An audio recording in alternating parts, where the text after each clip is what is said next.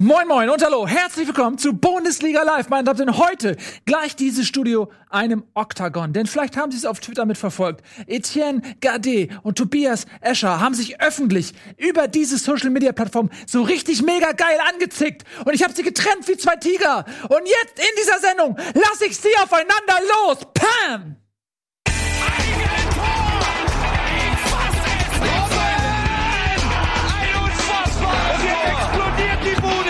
Kritisiert mir denn nicht so viel. Das ist ein guter Mann. Ich freue mich sehr, dass Sie uns heute die Ehre geben mit Ihrer Anwesenheit. Wir reden natürlich wieder über die Fußball. Hey, stopp, hab ich gesagt, stopp! Halt mich jetzt zurück, Stopp! sonst raste ich aus. Du bleibst in deiner Ecke, du bleibst in deiner Ecke. Entschuldigung, das, ich muss hier ein bisschen moderieren heute. Ich muss hier so ein bisschen wie so ein Bärentöter hier so zwischen diese beiden Rangler Gut, dass du gehen. mich grad Ja, zurückgehalten ich weiß.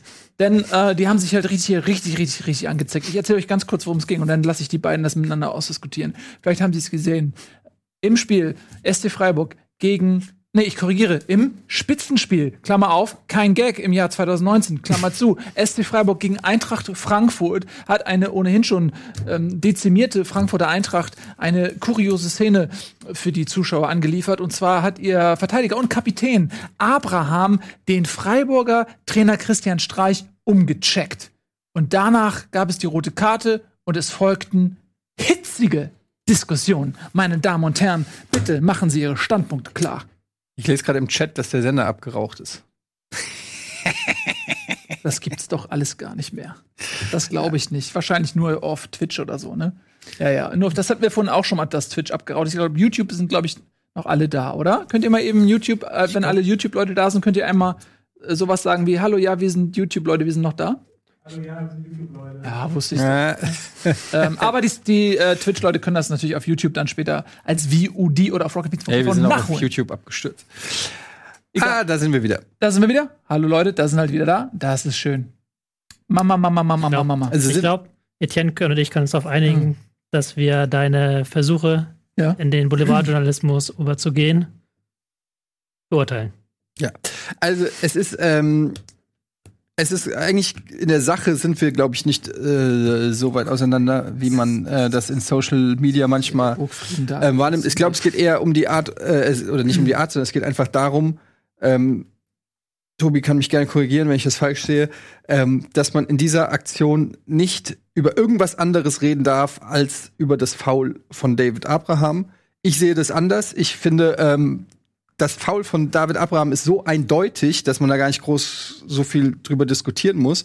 Ich habe auch bei, ich bin im Eintracht-Forum gewesen, haben, äh, ich würde sagen, 95 Prozent äh, nur geflucht über David Abraham und gesagt, klar, äh, klar auch da ist diese Diskussion äh, ent- entbrannt.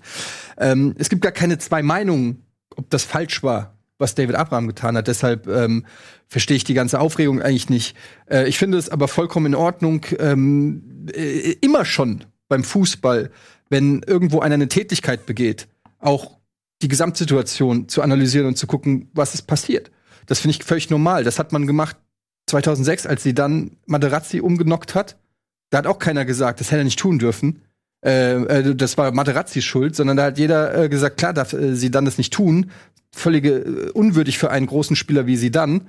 Aber es hat auch jeder gesagt, naja, irgendwas würde der Materazzi vermutlich schon ihm ins Ohr geflüstert haben, dass äh, so eine Situation getriggert hat. Und das finde ich ähm, völlig legitim, sich, wenn man sich die gesamte Szene anguckt, zu sagen, ja, ähm, klar, Abraham darf das nicht machen, das ist unwürdig für einen Captain, das ist nicht vorbildlich, das, das ist scheiße, er wird dafür zu Recht viele, viele Spiele gesperrt werden.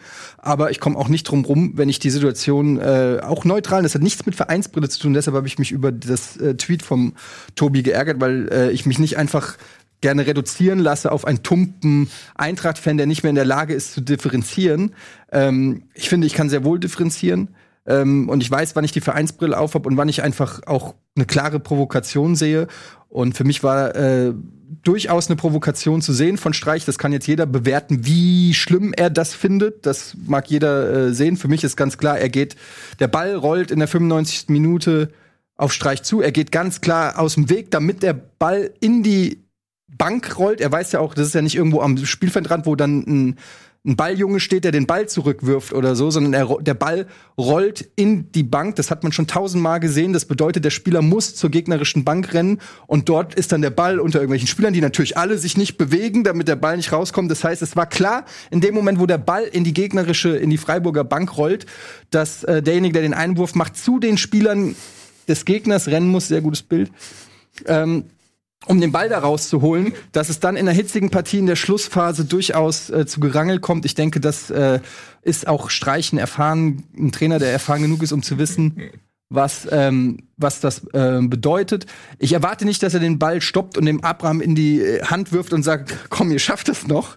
Er hätte den Ball einfach stoppen können, aus dem Weg gehen können, keine Ahnung. Es gab meiner Meinung nach mindestens drei verschiedene Varianten, wo Streich deeskalierend hätte auf die Situation einwirken können.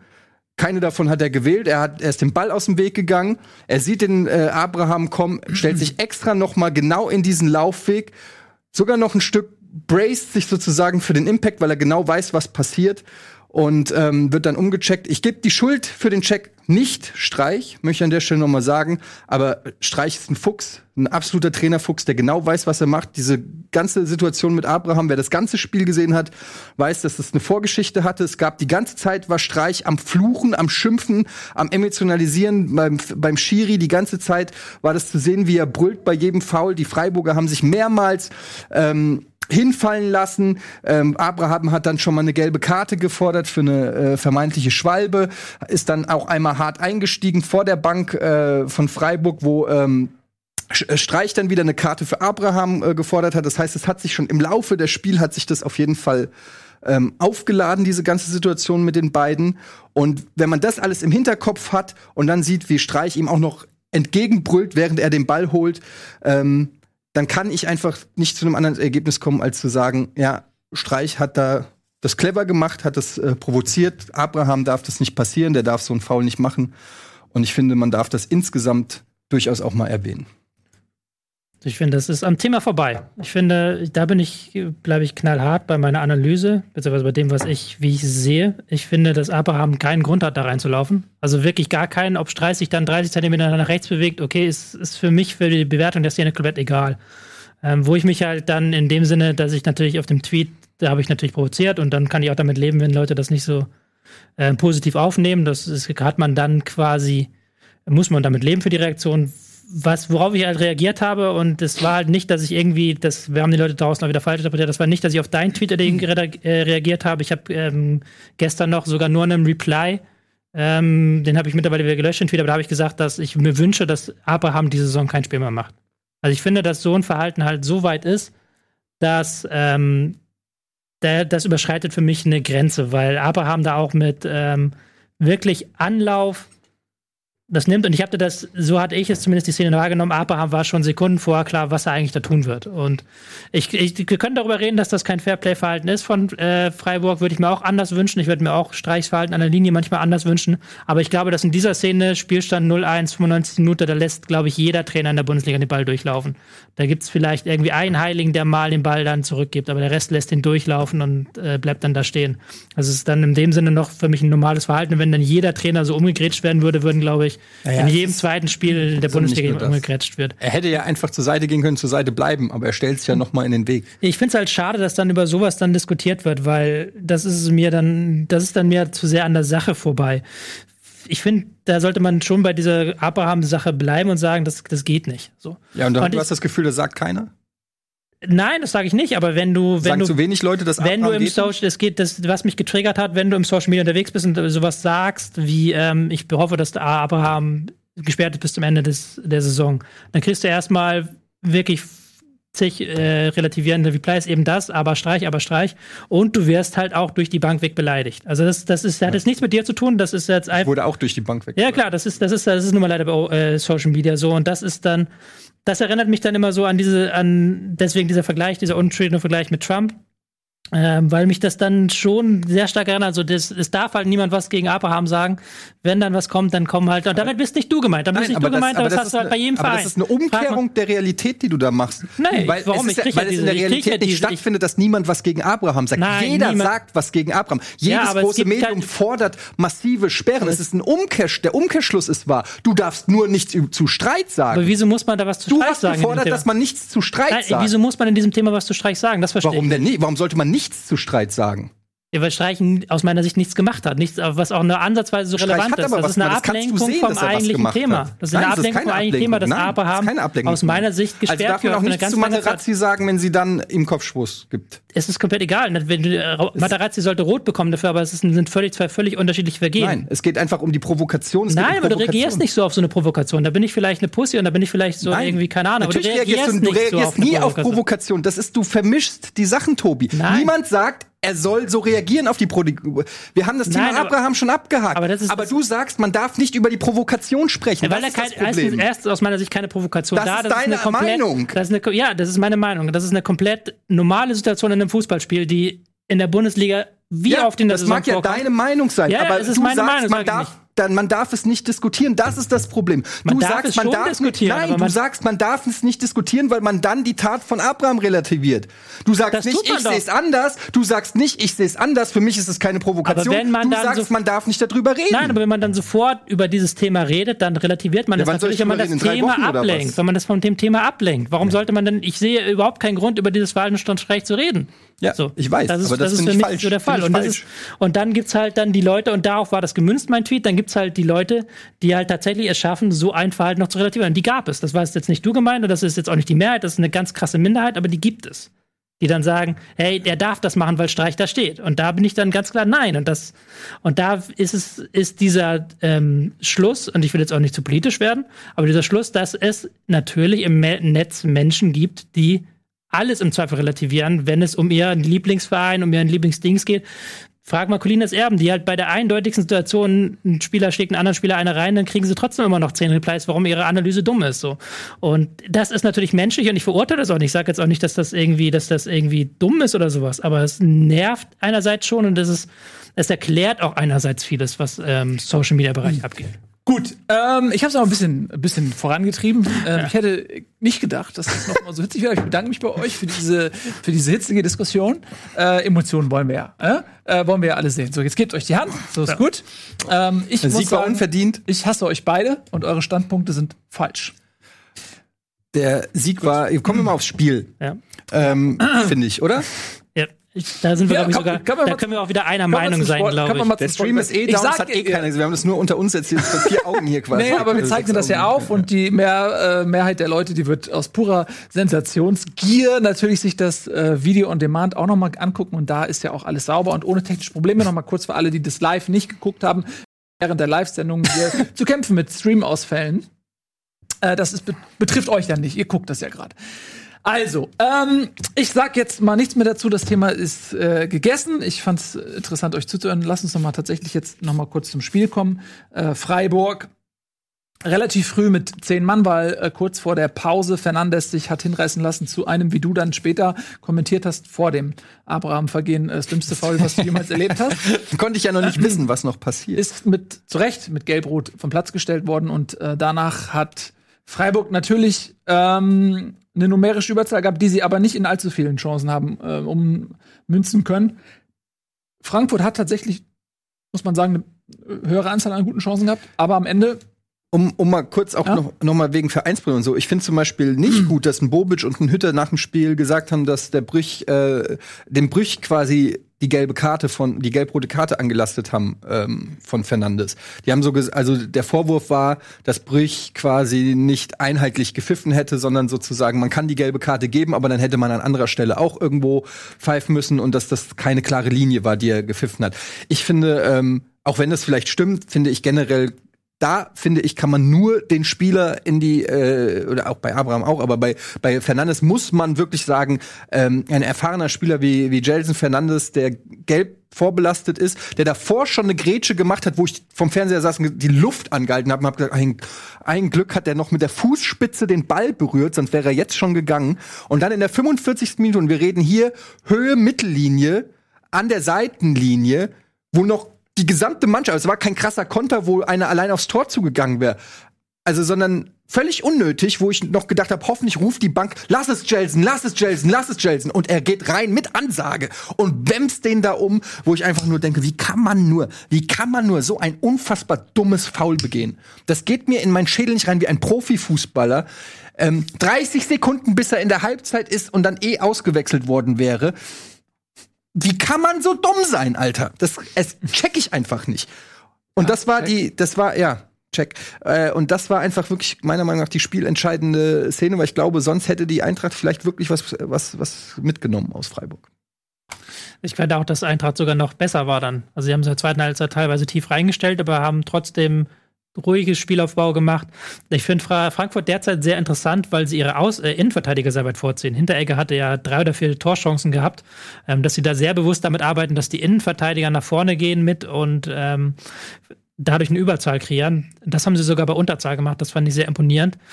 Im Endeffekt hätte sogar Frankfurt das Ding gewinnen können. Also Flecken hat da noch einige Glanzparaden rausholen müssen.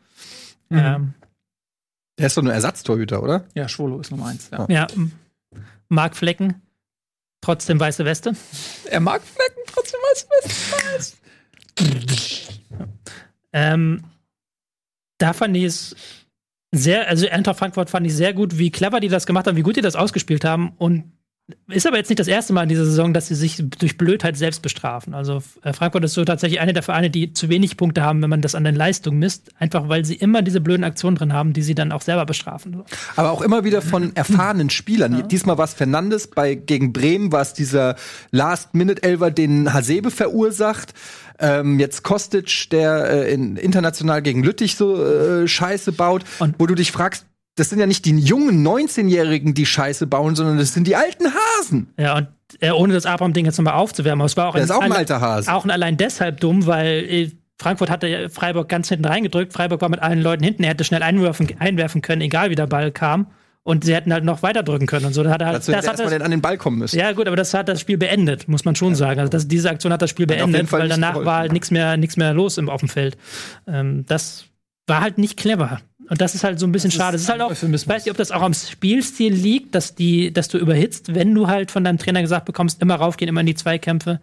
Aber das muss ja trotzdem eigentlich, da muss ja trotzdem die Balance besser hinbekommen. Also ich glaube, in manchen Fällen ist es dann aber auch gerade bei, bei Hasebe, auch, auch bei Fernandes ist es auch so, dass die natürlich auch aufgrund ihres Alters auch vielleicht dann einfach mal ab und zu mittlerweile den Schritt zu, den berühmten Schritt zu langsam sind und dann halt hinlangen. So, ähm, also so könnte ich mir das halt, klar, man darf ja nicht vergessen, dass die eine auch noch das Donnerstagsspiel in den da war doch schon wieder. ich hör's doch am Atem, dass das schon wieder. Naja. Ähm, Ja. Abraham ist leider auch bei Streich ein bisschen zu spät gekommen. ja. Das, das liegt aber in seinem Alter auf jeden Fall. Naja, jedenfalls glaube ich, dass das äh, auch irgendwie offensichtlich damit zu tun hat, wenn du zu spät kommst, dass du dann eben nur noch hinhältst oder so. Aber ich finde einfach, mangelnde Cleverness ist dann letztendlich auch was, was dann die Eintracht von einem Top-Verein ähm, unterscheidet. Hat dann im Gegenzug Freiburg jetzt schon die Cleverness für einen Top-Verein. Äh, es ist zumindest mal ein bisschen unheimlich, äh, dieser ähm, Auftakt, ähm, den sie da hingelegt haben, jetzt auf Champions League Rang 4, glaube ich, wenn ich das jetzt mal aus dem Kopf versuche zu rekonstruieren. Das ist schon äh, Wahnsinn. Und man denkt ja von Woche zu Woche, okay, pass auf, jetzt hatten sie die leichten Gegner, jetzt kommen schwierigere Gegner.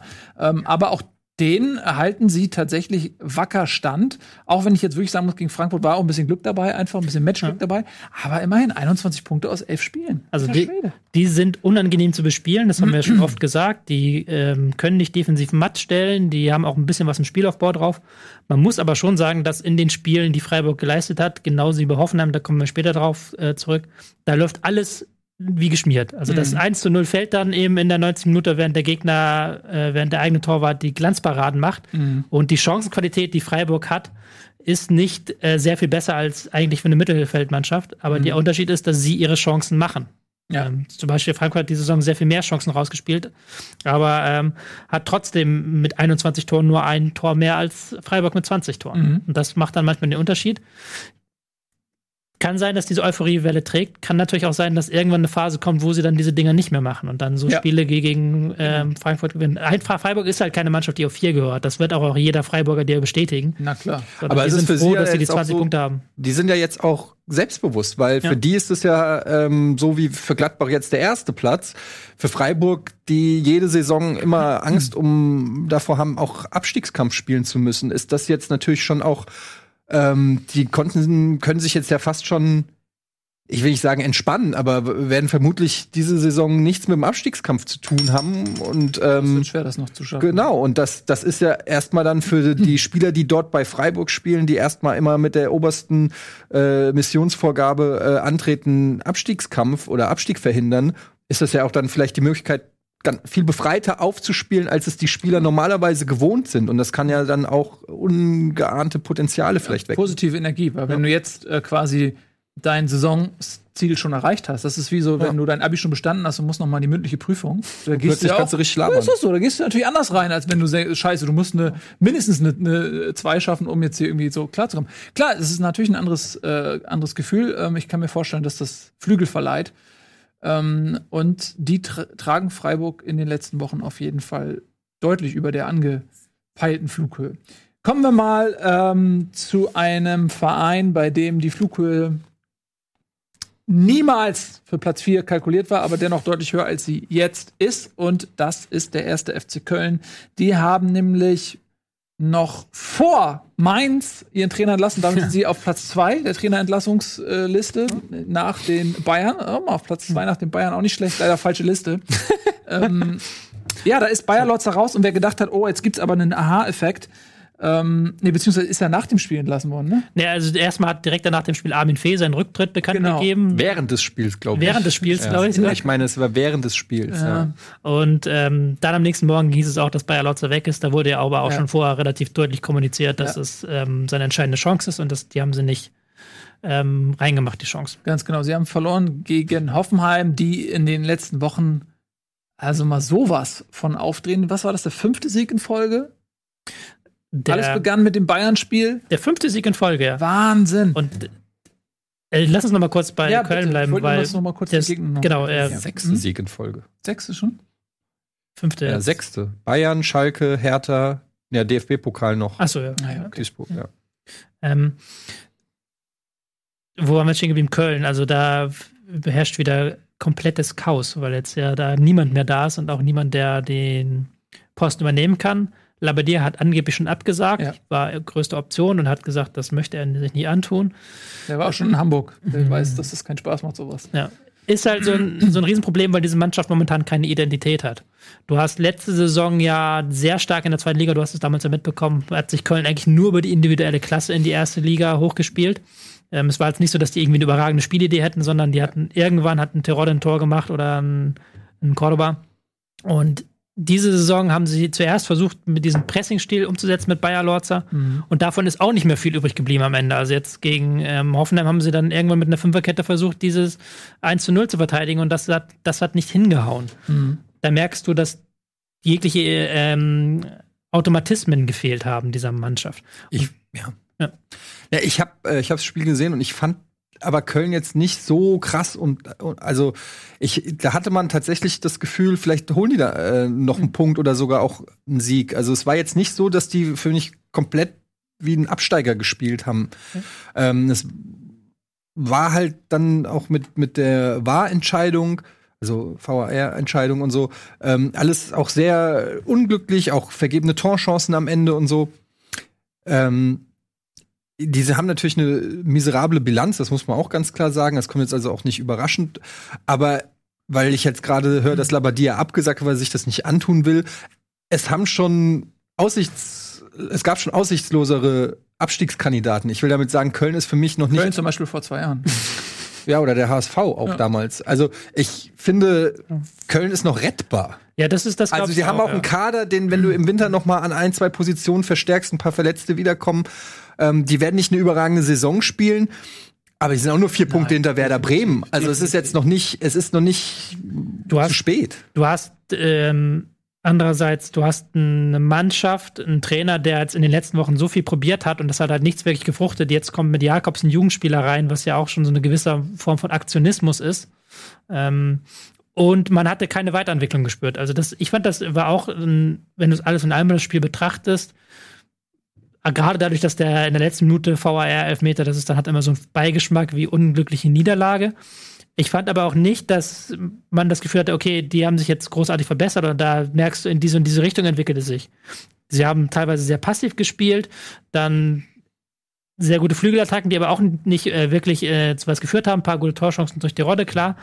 Aber es war weder Fisch noch Fleisch. Und du hast dich halt gefragt, wie will diese Mannschaft jetzt, was ist die Spielidee? So ganz grob gesagt, was ist die Spielidee dieser Mannschaft? Mhm. Und da muss jetzt mal ein Trainer reinkommen, theoretisch, der es schafft, diese Spielidee zu entwickeln. Paul Dardai. Paul Dardai zum Beispiel. Ja, das, das kann ja auch stabilisieren, wieso nicht? Das kann ja so ein, so ein Stöger-Ding sein in Köln. Das hat ja mit Stöger auch mit einem ähnlichen Fußball wie Dardai funktioniert. Ja, und ich glaube auch, dass man in Köln, ich habe ja auch jetzt in den letzten Wochen noch ähm, häufiger mal Köln kritisiert ähm, und gesagt, dass sie natürlich unter den Erwartungen performen, was logisch ist, weil wenn man sich anguckt, wie viele Punkte sie haben, dann mhm. ist es klar, dass sie unter den Erwartungen performen.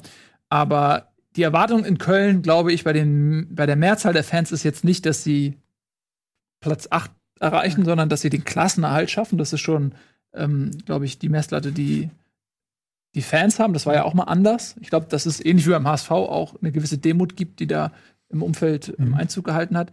Umso trauriger ist das eigentlich, dass dieser Niedergang so seine Fortsetzung findet. Und damit meine ich in erster Linie gar nicht diesen sportlichen Start, sondern dass jetzt schon wieder Trainer und Sportvorstand weg sind. Mhm. Ja, also dass, dass du letztes Jahr in der zweiten Liga schon trotz, mhm. Sag ich mal, am Ende überlegenem Aufstiegs dann den Trainer entlassen hast, neuen mhm. Trainer, jetzt schon wieder den Trainer entlassen, Fee weg und so weiter, dass da keine Ruhe reinkommt, das ist das eigentlich Erschreckende. Mhm. Ja, weil die Mannschaft natürlich in so einer Situation ähm, die ist, hat, der hat ja gar keine Stütze. So, die, äh, da, da fehlt völlig die Führung, die Mannschaft ist verunsichert, es fehlt das System und so weiter. Und das ist, das ist ganz gefährlich jetzt für Köln. Ähm, und die müssen in meinen Augen schleunigst die Kurve kriegen mhm. und zurück in die Erfolgsspur finden, weil das hat man vor zwei Jahren gesehen. Da war Köln auch eigentlich besser als das, was sie an Punkten am Ende rausgeholt haben. Und äh, die, äh, das ist gefährlich, dass du dieses Jahr äh, auch wieder in so eine Negativspirale rutscht und wenn dann vielleicht Union die Saison ihres Lebens spielt, äh, ja, boah, dann wird es auf einmal schwierig. Du hast jetzt natürlich auch das Glück, dass so Mainz total schlecht ist, aber die werden jetzt einen neuen Trainer kriegen. Mhm. Mainz ist ein anderes Umfeld. Das ist nicht so destabilisierend auf die Mannschaft einwirkend, wie das in Köln ist in Mainz. Und mhm. Augsburg muss man auch mal gucken, die sind auch noch nicht am, am ihrem Limit mhm. angelangt. Also alles, was ich sagen will, ist, es wäre sehr, sehr schade, wenn Köln wieder in so eine schwierige Situation ja. wie vor zwei Jahren gerät. Ähm, ist auch jetzt wieder total ins Chaos abgedriftet, halt durch diesen Fee-Rücktritt, was ja auch wieder so typisch negativ Köln ist, wie man es gerne hat. Die ist auch typisch Fee einfach. Es ist typisch Fee, aber es ist auch so ein Stück weit typisch Köln, äh, dass das so durchsickert dann während dem Spiel und dann nach dem Spiel. Ich glaube, Bayer Lotzer war es, der davon gar nichts wusste und das dann so im Interview gefühlt mhm. erfahren mhm. hat, dass äh, Fee zurückgetreten ist. Und das ist schwierig. Es gibt da in Köln, auch wenn man sich die, da mal die Fans anschaut, da gab es jetzt auch wenig ähm, Gegner, also gab es wenig Fürsprecher von Bayer aber es hat auch ihm niemand übel genommen. Sondern wenn du halt die, die Fans hörst, dann sagen die, der Fisch stinkt vom Kopf und du hast ja in diesem Verein ein großes Chaos, trotz Aufstieg, trotz allem, das sich nicht so einfach von heute morgen gerade, äh, von heute auf morgen gerade biegen lässt. Gerade weil Labadia wird schon wissen, warum er abgesagt hat. Köln ist eigentlich nicht die schlechteste Adresse, ja. müsste man meinen. Aber er weiß halt schon wahrscheinlich genau was Dinge, die wir vielleicht auch nicht wissen, hinter, hinter den Kulissen äh, passieren, die, wo, aus denen er dann da nicht hin möchte. Ja. Schade, wenn man, also Eddie und ich, wir haben auch mal in Köln gewohnt für ein paar Jahre.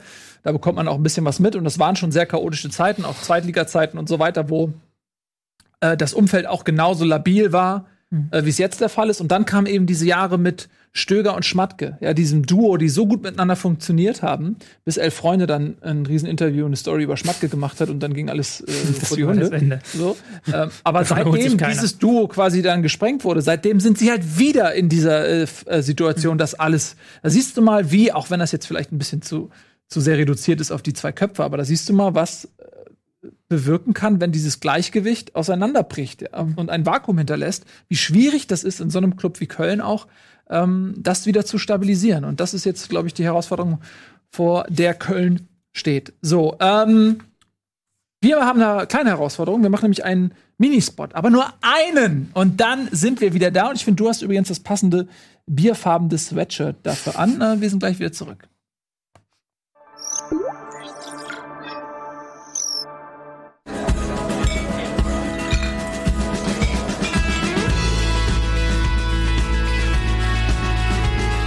Bitburger. So gut kann Bier schmecken. Mit bestem Bitburger Siegelhopfen verfeinert.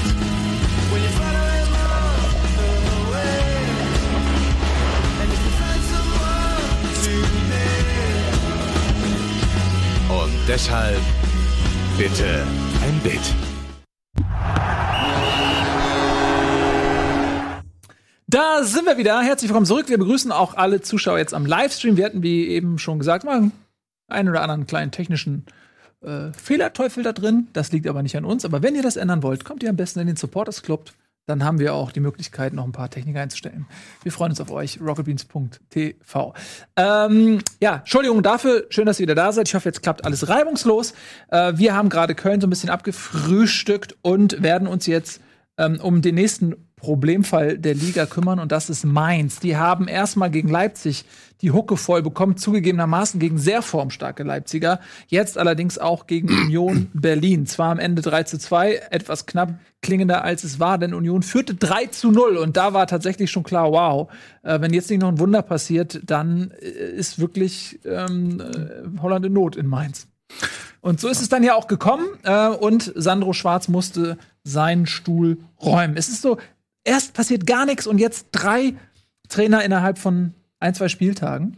Ja, aber also es kommt natürlich jetzt auch überhaupt nicht überraschend 8-0 gegen Leipzig. Da kannst du noch sagen, okay, rabenschwarzer Tag, auch wenn 8-0 eigentlich mhm. nicht wirklich passieren kann und darf, wenn irgendwas in einer Mannschaft funktioniert, mhm. äh, in einer Bundesligamannschaft.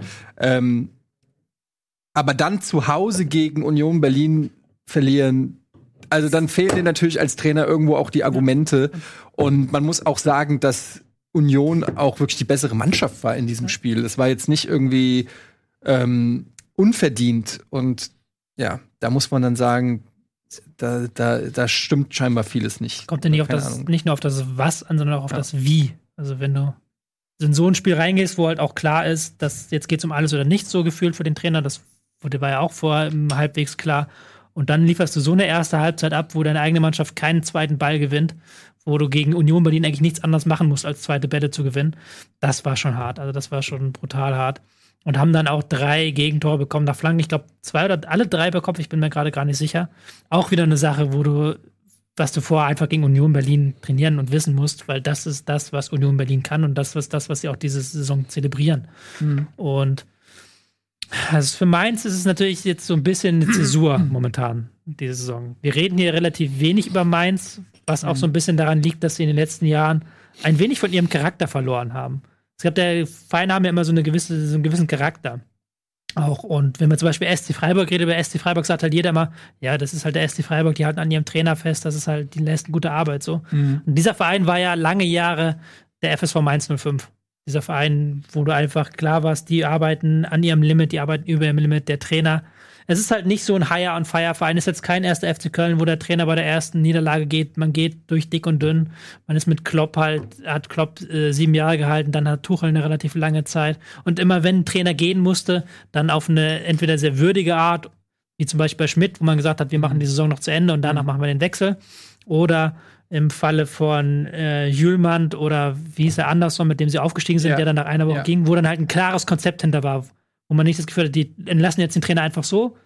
Bei Anderson war es ja damals erst nach einer Woche vor Saisonstart entlassen worden, weil Heidel gesagt hat, ich bin mir sicher, dass Tuchel bessere Ergebnisse holt. Und das war dann auch so. Ja. Das war halt ein klarer Plan. Und jetzt ist es halt so eine richtige Panikentscheidung, wie, wie sie halt in der Branche ganz normal ist. Und das du, Ich stimme dir voll zu und ich glaube halt, dass es auch viel mit der Personalie Christian Heidel zu tun hat, ähm, der ja so ein bisschen so der äh, das Gesicht auch von von des Erfolgs zumindest von Mainz war, dann äh, auf Schalke gewechselt ist und dort gescheitert ist. Vielleicht sieht man ihn irgendwann in absehbarer Zeit wieder in Mainz, keine Ahnung, wie da die äh, Verhältnisse sind, äh, wie man da verblieben ist oder so.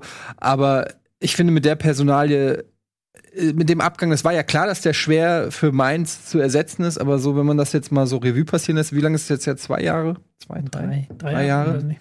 Dann hat sich zumindest eine eher negative Entwicklung eingestellt, auch was dann die Transfers angeht, die nicht so eingeschlagen sind, wie man. Man muss natürlich sagen, klar, mit Mateta äh, auch Pech gehabt, äh, direkt am Anfang der Saison. Vielleicht wären jetzt schon ein paar Punkte mehr drauf, aber Aber mal kurz jetzt zu dem, was Ja. du gesagt hast, mit den Transfers, da können wir mal kurz noch mal eben äh, auflisten, dass, äh, was die ausgegeben haben. St. Juice, der Innenverteidiger, für 9 Millionen immerhin gekommen ähm, aus Holland von Feyenoord. Ähm, Fernandes ist 7,5 Millionen aus England, West Ham. Äh, Aaron Martin, ähm, Linksverteidiger von Espanyol aus äh, Spanien 6 Millionen Euro und der Rechtsverteidiger äh, Pierre Gabriel für 5,5 Millionen. Also die haben im Prinzip die komplette Innenverteidigung fast das sind krasse. Summen. Das sind krasse Summen. So viel zahlt die Eintracht ja, in der Regel nicht für. Gilbermin natürlich Ja. verloren, auch viel Geld für den bekommen. Also ich will jetzt gar nicht sagen, sie haben jetzt nicht Geld ausgegeben, was sie nicht auch eingenommen haben, so am Transfer minus von drei Millionen, was ist, kann sich Hamburg nur wünschen. Ne, aber ich meine nur, sie haben mittlerweile eben auch durch die vielen teuren Verkäufe, auch in den Vorsaisons, ähm, die Möglichkeit auch äh, viel auszugeben. Also Paderborn, Union, sicherlich auch Freiburg, die haben diese Option nicht. Also sa- ich möchte mal sagen, die Erwartungshaltung Ja, in Mainz ist jetzt nicht die 15, also irgendwie 14. zu werden Ja, oder so. Also, ja, das Problem ist natürlich, dass sie verwöhnt sind ein bisschen, weil sie unter Klopp und Tuchel da Mhm. äh, große Jahre hatten und Europa gespielt haben. Und man hat schon gemerkt, dass das in den letzten Jahren so ein bisschen abgeflaut ist, auch das Interesse der Mainzer Fans, weil es halt schon ein Downgrade ist, wenn der Club wieder dahin geht, wo er hingehört eigentlich. Ähm, ich finde auch die Transferpolitik gar nicht so schlecht. Sie haben in den letzten Jahren Diallo geholt, sie haben Gibbermin geholt und die halt für teures Geld verkauft. Ja. Also da haben sie teilweise gut gewirtschaftet. definitiv, ja. Aber das, das ist natürlich so ein Problem, was du mittlerweile hast, als so ein Verein durch diesen erhitzten Transfermarkt. Ich fand es sehr schön, ich glaube, äh, Kollegin Mara Pfeiffer hat das gesagt, die den ähm, Journalistin, die Mainz covert. Solche Vereine wie Mainz müssen aufpassen, dass sie von der Talentschmiede nicht zum Durchlauferhitzer werden. Dass halt Spieler ein Jahr sind, da sind und dann wieder weg sind und dass du überhaupt keine Kontinuität mehr hast. Und das merkst du halt schon bei, bei Mainz, die halt Jahr für Jahr immer wieder ähm, ihre, ihre wichtigsten Spieler abgeben müssen. Und das dann mit einer schlechten, wenn du eine schlechte Transferperiode da hast als so ein Verein, dann bist du, dann stürzt du halt gnadenlos ab. Ja. Ich weiß aber nicht, ob der Kader so schlecht ist, wie man ihn macht. Also Mateta fehlt, klar. Und sie haben halt immer noch sehr gute Spieler. Sie haben eigentlich ein Mittelfeld, was, was sich sehen lassen kann. Äh, Baku und Fernandes ja auch für teures Geld gekauft. Ähm, Latza noch da, der nicht so viel spielt. Boetius. Ähm, ich hatte immer das Gefühl, dass die Außenverteidigerpositionen sehr schwach sind. Und ich habe das Gefühl, dass ähm, Sandro Schwarz, Schwarz zwar eine relativ klare Spielidee hatte, aber dass die Mannschaft nie mehr als die Summe ihrer Teile war, was als Mainz dann problematisch wird, Mhm. wenn du gegen Union Berlin spielst. Ja, mal gucken. Es ähm, ist, ist aber schon eine ziemliche, ich finde das schon eine ziemliche äh, Zäsur. Ich würde auch tatsächlich eine These weitergehen, einmal der Heidel-Sache und äh, andererseits ist es auch interessant, dass all diese Post-Klopp-Mannschaften, also genau zwei, dann nachher in so ein Identi- Identitätsloch fallen. Bei Mainz hat es halt dann der Tuchel ein bisschen ich aufgefangen. grad sagen, also das aber ist ja schon lange bei her BVB, jetzt, ja. BVB hat es auch der Tuchel ein bisschen abgefangen, aber ansonsten hat keiner der Trainer mehr so richtig Anklang gefunden und Erfolg gehabt und nachhaltig gewirkt. muss Liverpool sich jetzt schon mal um Tuchel bemühen. Ja, Ja, das ist äh, wie wenn du einmal eine richtig tolle Freundin hattest und dann alle Ex-Freundinnen mit ihr vergleichst, äh, alle kommenden Freundinnen, die macht Schluss, sie geht Ja. und dann vergleichst du alle zukünftigen. ist immer schwierig. Das ist ja das, was so ein bisschen schade war, wenn man so ein bisschen gehofft hatte, dass Sandro Schwarz so der neue Klopp wird. Ein Spieler, der da, der hat sein ganzes Leben in Mainz verbracht. Der ist da seit, was weiß ich nicht, 15 Jahre, hat gespielt für Mainz, hat Jugend trainiert, hat zweite Mannschaft trainiert, dann erste Mannschaft halt wirklich. Aber das hat halt trotzdem nie so diese, diese Klickverbindung gemacht, wie man sich das vielleicht gewünscht Aber das hätte. ist, wir haben ja auch schon bei, beim BVB drüber geredet, immer dieser Wunsch, so ein ähm, Heiland zu finden, der irgendwie den ganzen Verein äh, heilt. Das finde ich ist auch immer ein bisschen ähm, da, da wird ein bisschen viel auch auf die Trainerrolle abgewälzt, gerade bei so kleineren ähm, äh, Vereinen. Du musst erstmal selber, finde ich, ein Fundament haben und Strukturen haben und die in sich funktionieren, weil der Trainerposten wird immer ausgetauscht. Es, es gibt kein Arsene Wenger mehr in der Bundesliga, außer vielleicht Streich jetzt in Frank äh, Fre- Freiburg. Aber ansonsten ähm, hast du vermutlich einen Trainer, der zwei, drei, vielleicht auch mal vier Jahre beim Verein bleibt. Wenn er Erfolg hat, wird er wahrscheinlich dann gerade in Mainz irgendwann nach höherem streben. Das heißt, du musst Strukturen anbieten, wo auch der Trainer kommen und gehen kann, beziehungsweise andere Trainer finden.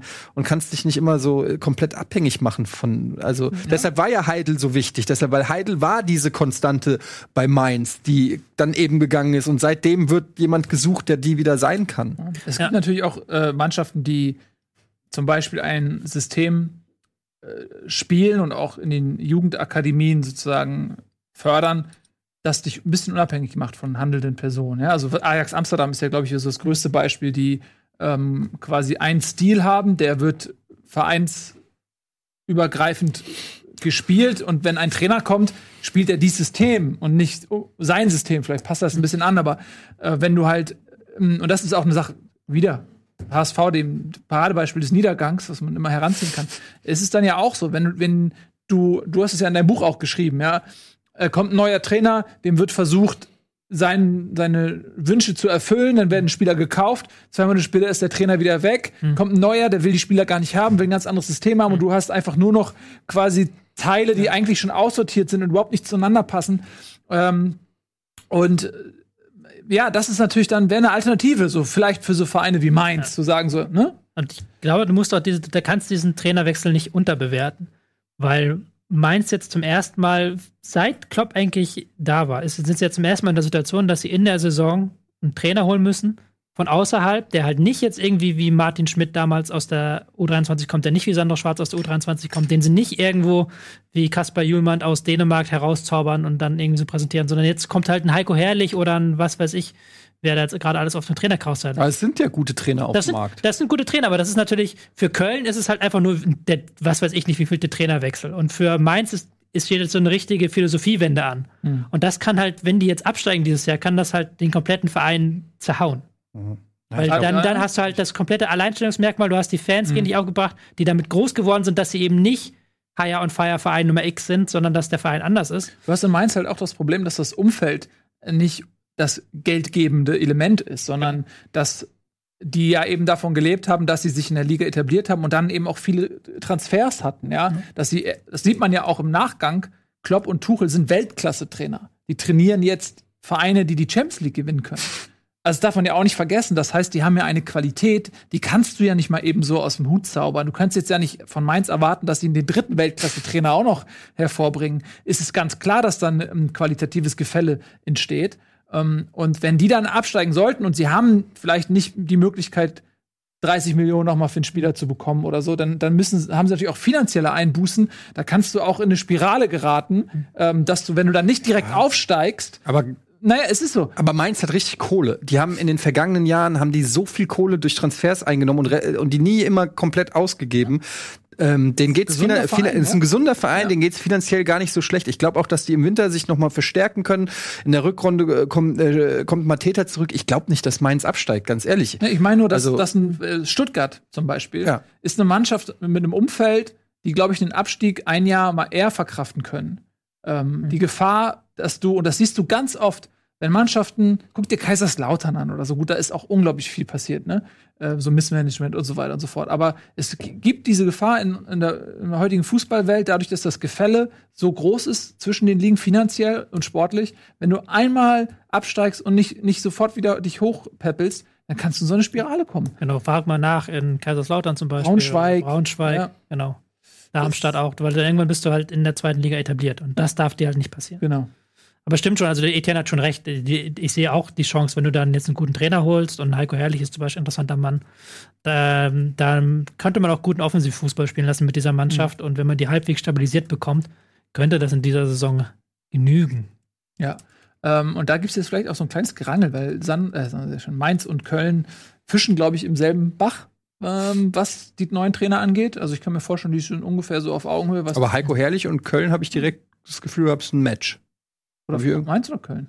Köln. Köln. Heiko Herrlich für Hast du Köln. nicht gerade Mainz gesagt? Ja, aber ich habe für Mainz ist am Gespräch, aber es ist natürlich auch in Köln ein Gespräch. Ja. Ja. Ja, klar. Ich meine, wer- Haldada ist auf dem Markt. Labadia ist auf Aber dem die hat Markt. Köln abgesagt. Ich könnte mir vorstellen, dass Labadia ähm, vielleicht sogar in Mainz eine Option wäre. Meinst du, das ist nicht zu klein Meinst für du? ihn? wenn der Köln absagt, ich, Ja, einfach weil gerade das in Mainz noch ein bisschen beschaulicher ist und er Labadia hat er hat in Hamburg gearbeitet, was mit Köln vergleichbar ist, Mhm. und er hat in Wolfsburg gearbeitet, was mit Mainz vergleichbar ist. Und wenn er sich sagt, so, ey, ich fand es eigentlich ganz niedlich, bei einem Verein zu arbeiten, wo es nicht jeden Tag in der Presse Aber Wolfsburg und also geht. ich finde, Wolfsburg hat schon andere wirtschaftliche Möglichkeiten. Nein, ich, Mainz. ja, das definitiv. Ich meine nur, dass äh, von der medialen Reflexion ist Wolfsburg eher mit Mainz zu vergleichen. du kannst in Mainz in Ruhe arbeiten und in Wolfsburg kannst du auch in Ruhe arbeiten, solange du halbwegs Erfolg hast. Natürlich andere Ansprüche. Ähm, aber Köln ist halt einfach so unfassbar anstrengend auch für einen Trainer. Ja, das glaube ich. in Auch. der derzeitigen Situation sowieso. Ja. Aber wir müssen, glaube ich, mal ein bisschen. ich gucke gerade nur einmal Ja. kurz noch, wer alles frei ist. Nico Kovac ist frei.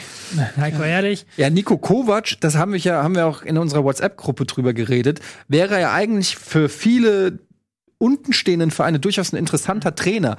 Äh, man hat ja gesehen, wie er die Eintracht gerettet hat und viele Tugenden auch mitbringt, die ihn quasi als Feuerwehrmann eigentlich prädestinieren. Nur das Selbstverständnis von Nico Kovac ist natürlich jetzt nicht mehr, ich bin Feuerwehrmann. Und das ist, könnte so ein bisschen schwierig werden, weil ich mich die ganze Zeit frage, wo ist, welcher Verein würde denn Kovac akzeptieren, ohne irgendwie das Gefühl zu haben, was ein krasser Rückschritt. Aber gleichzeitig, welche spielerischen Ambitionen, welcher Verein mit welchen spielerischen Ambitionen würde denn Kovac nehmen? Vor Dingen muss Kovac sehr genau aufpassen, wen er, wohin er jetzt geht.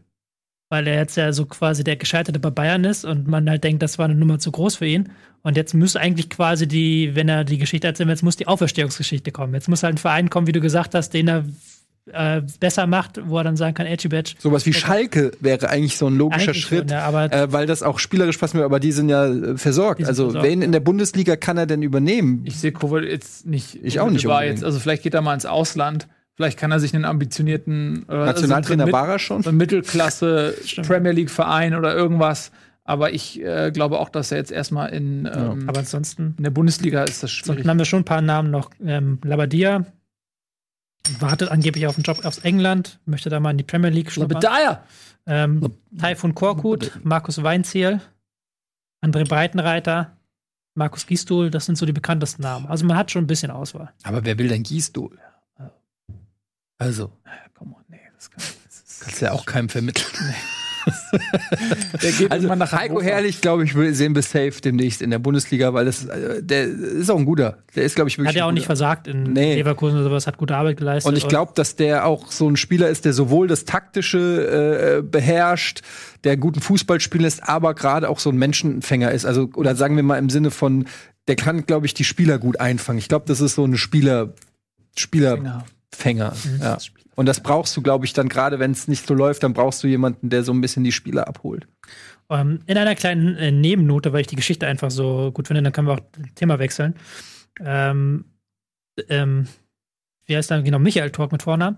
Den, Der Ex-Mainzer Stürmer. der Ex-Mainzer Stürmer, den hat Mainz vor der Saison für eine hohe Ablöse aus seinem äh, Vertrag als Jugendtrainer, glaube ich, aus, äh, bei RB Salzburg rausgekauft. Der ist Co-Trainer gewesen bei Sandro Schwarz und wurde jetzt äh, auch freigestellt, aber nicht entlassen. Also er soll Doch, wohl. der wurde entlassen, meine ich. Habe ich doch gerade gelesen. Ja, er wurde, er wurde entlassen aus seinem Job, aber die, ähm, die Kölner, äh, die Kölner sage ich schon, die Mainzer wollen einen neuen Posten für ihn finden. Ist so eine völlig, wenn man nicht in Mainz drinsteckt, ist es eine völlig langweilige Geschichte, aber das ist schon eine sehr Mainz Games. Mainz. Das ist schon eine sehr wirre Geschichte, dass man halt niemanden als Co-Trainer, ich glaube, das war auch ein relativ teurer Betrag, für den sie gekauft haben. Lass mich nicht lügen, das war ein Millionenbetrag, den sie bezahlt Was? Nee. Ja. What? haben. Für, also so sind meine Informationen. Ich weiß nicht, ob ich heute denke, dass sie stimmen. Ernsthaft? Wurde mir das Für einen Co-Trainer. Ja, weil Tor gilt halt als großes Trainertalent und der sollte halt aufgebaut werden. Die wollen den neuen Tuchel und Klopp aus, aus Michael Turk machen. Oder? ja, aber jetzt wurde er halt auch als Co-Trainerposten entlassen. Und die anderen Co-Trainer von Schwarz wurden aber nicht entlassen. Die sind noch Okay. im Job. Ja, wir hätten Ganz sie auch kuriose Situation. als äh, Interimstrainer, wenn sie so viel von ihm halten. Ja. Okay, das äh, ist kurios. Okay, dann lasst uns mal ganz kurz äh, das Thema wechseln. Ich weiß nicht, ob ihr das mitbekommen habt, ihr Lieben, aber es gab tatsächlich noch ein Spitzenspiel. Und zwar Bayern München gegen Borussia Dortmund. Und hey, willkommen bei Bundesliga. Wir müssen nicht immer hier äh, die Bayern und die Dortmunder zum Top-Thema machen. wir, sind, wir sind die Sendung für die Kleinvereine. so ist es. Wir kümmern uns eben auch alles abseits äh, der Großen. Ähm, und schauen mal in den Schatten der Liga. Aber jetzt sind wir trotzdem in, in der Sonne auch angekommen und reden über dieses Topspiel. Ähm, ich fand das so schön, diesen Vergleich zu haben. Englisches Topspiel, deutsches Topspiel. Und es war schon qualitativ ein Unterschied. Man versteht schon doch mittlerweile, warum die Premier League ein bisschen enteilt ist. Aber dennoch ähm, muss man sagen, man hat bei den Bayern eine starke Reaktion auf die Trainerentlassung gesehen. Es ist genau das passiert, was wir uns gedacht haben. Der, die nächsten Gegner der Bayern viel Spaß, Leute. Und ähm, dementsprechend sind die Bayern auch aufgetreten. Sie haben natürlich immer Bock und sind immer motiviert, wenn Dortmund kommt. Das war in den letzten Jahren immer so. Das ist so ein bisschen, glaube ich, äh, so eine Enklave des Alltags für die Münchner, wenn sie dann äh, trotz der Tabellensituation den Dortmunder noch mal zeigen können, wo eigentlich dann äh, die Vormachtstellung auch liegt. Und ähm, ich fand es sehr interessant zu beobachten, nicht nur, wie die Bayern aufgetreten sind, nämlich wie aufgedreht, wie sie gerannt sind, wie sie gepresst haben, sondern dass eben auch eine Formation auf dem Rasen stand, die ohne Thiago, ohne Coutinho, dafür mit einem Martinez, mit einem Müller so ein bisschen die alte Garde ist. Und ich konnte nicht umhin, mich zu fragen, ist es vielleicht der größtmögliche Fehler eines jeden Bayern-Trainers, sich mit einem Tho- Thomas Müller anzulegen, indem man ihn nicht regelmäßig von Anfang an bringt. Also es war schon, Also- ein, es war schon auffällig, wie viel motiviert er jetzt am Das war schon sehr war. auffällig. Das muss man wirklich sagen. aber Ja, nicht nur er. Nee, Ja, nicht nur er, aber, bei er ihm war es besonders, ja. wie er halt wieder dirigiert hat, wie er in jeden Laufweg gewählt hat, als in seiner Lieblingsrolle da hinter Aber Lewandowski so ein bisschen. Das Auffällig schon, war, ja auch schon die Aufstellung. Auffällig war, dass es im Prinzip eine Oldschool-Bayern-Aufstellung war. Ähm, von, also eigentlich nur Leute auf dem Feld waren, die sich auch schon lange kennen.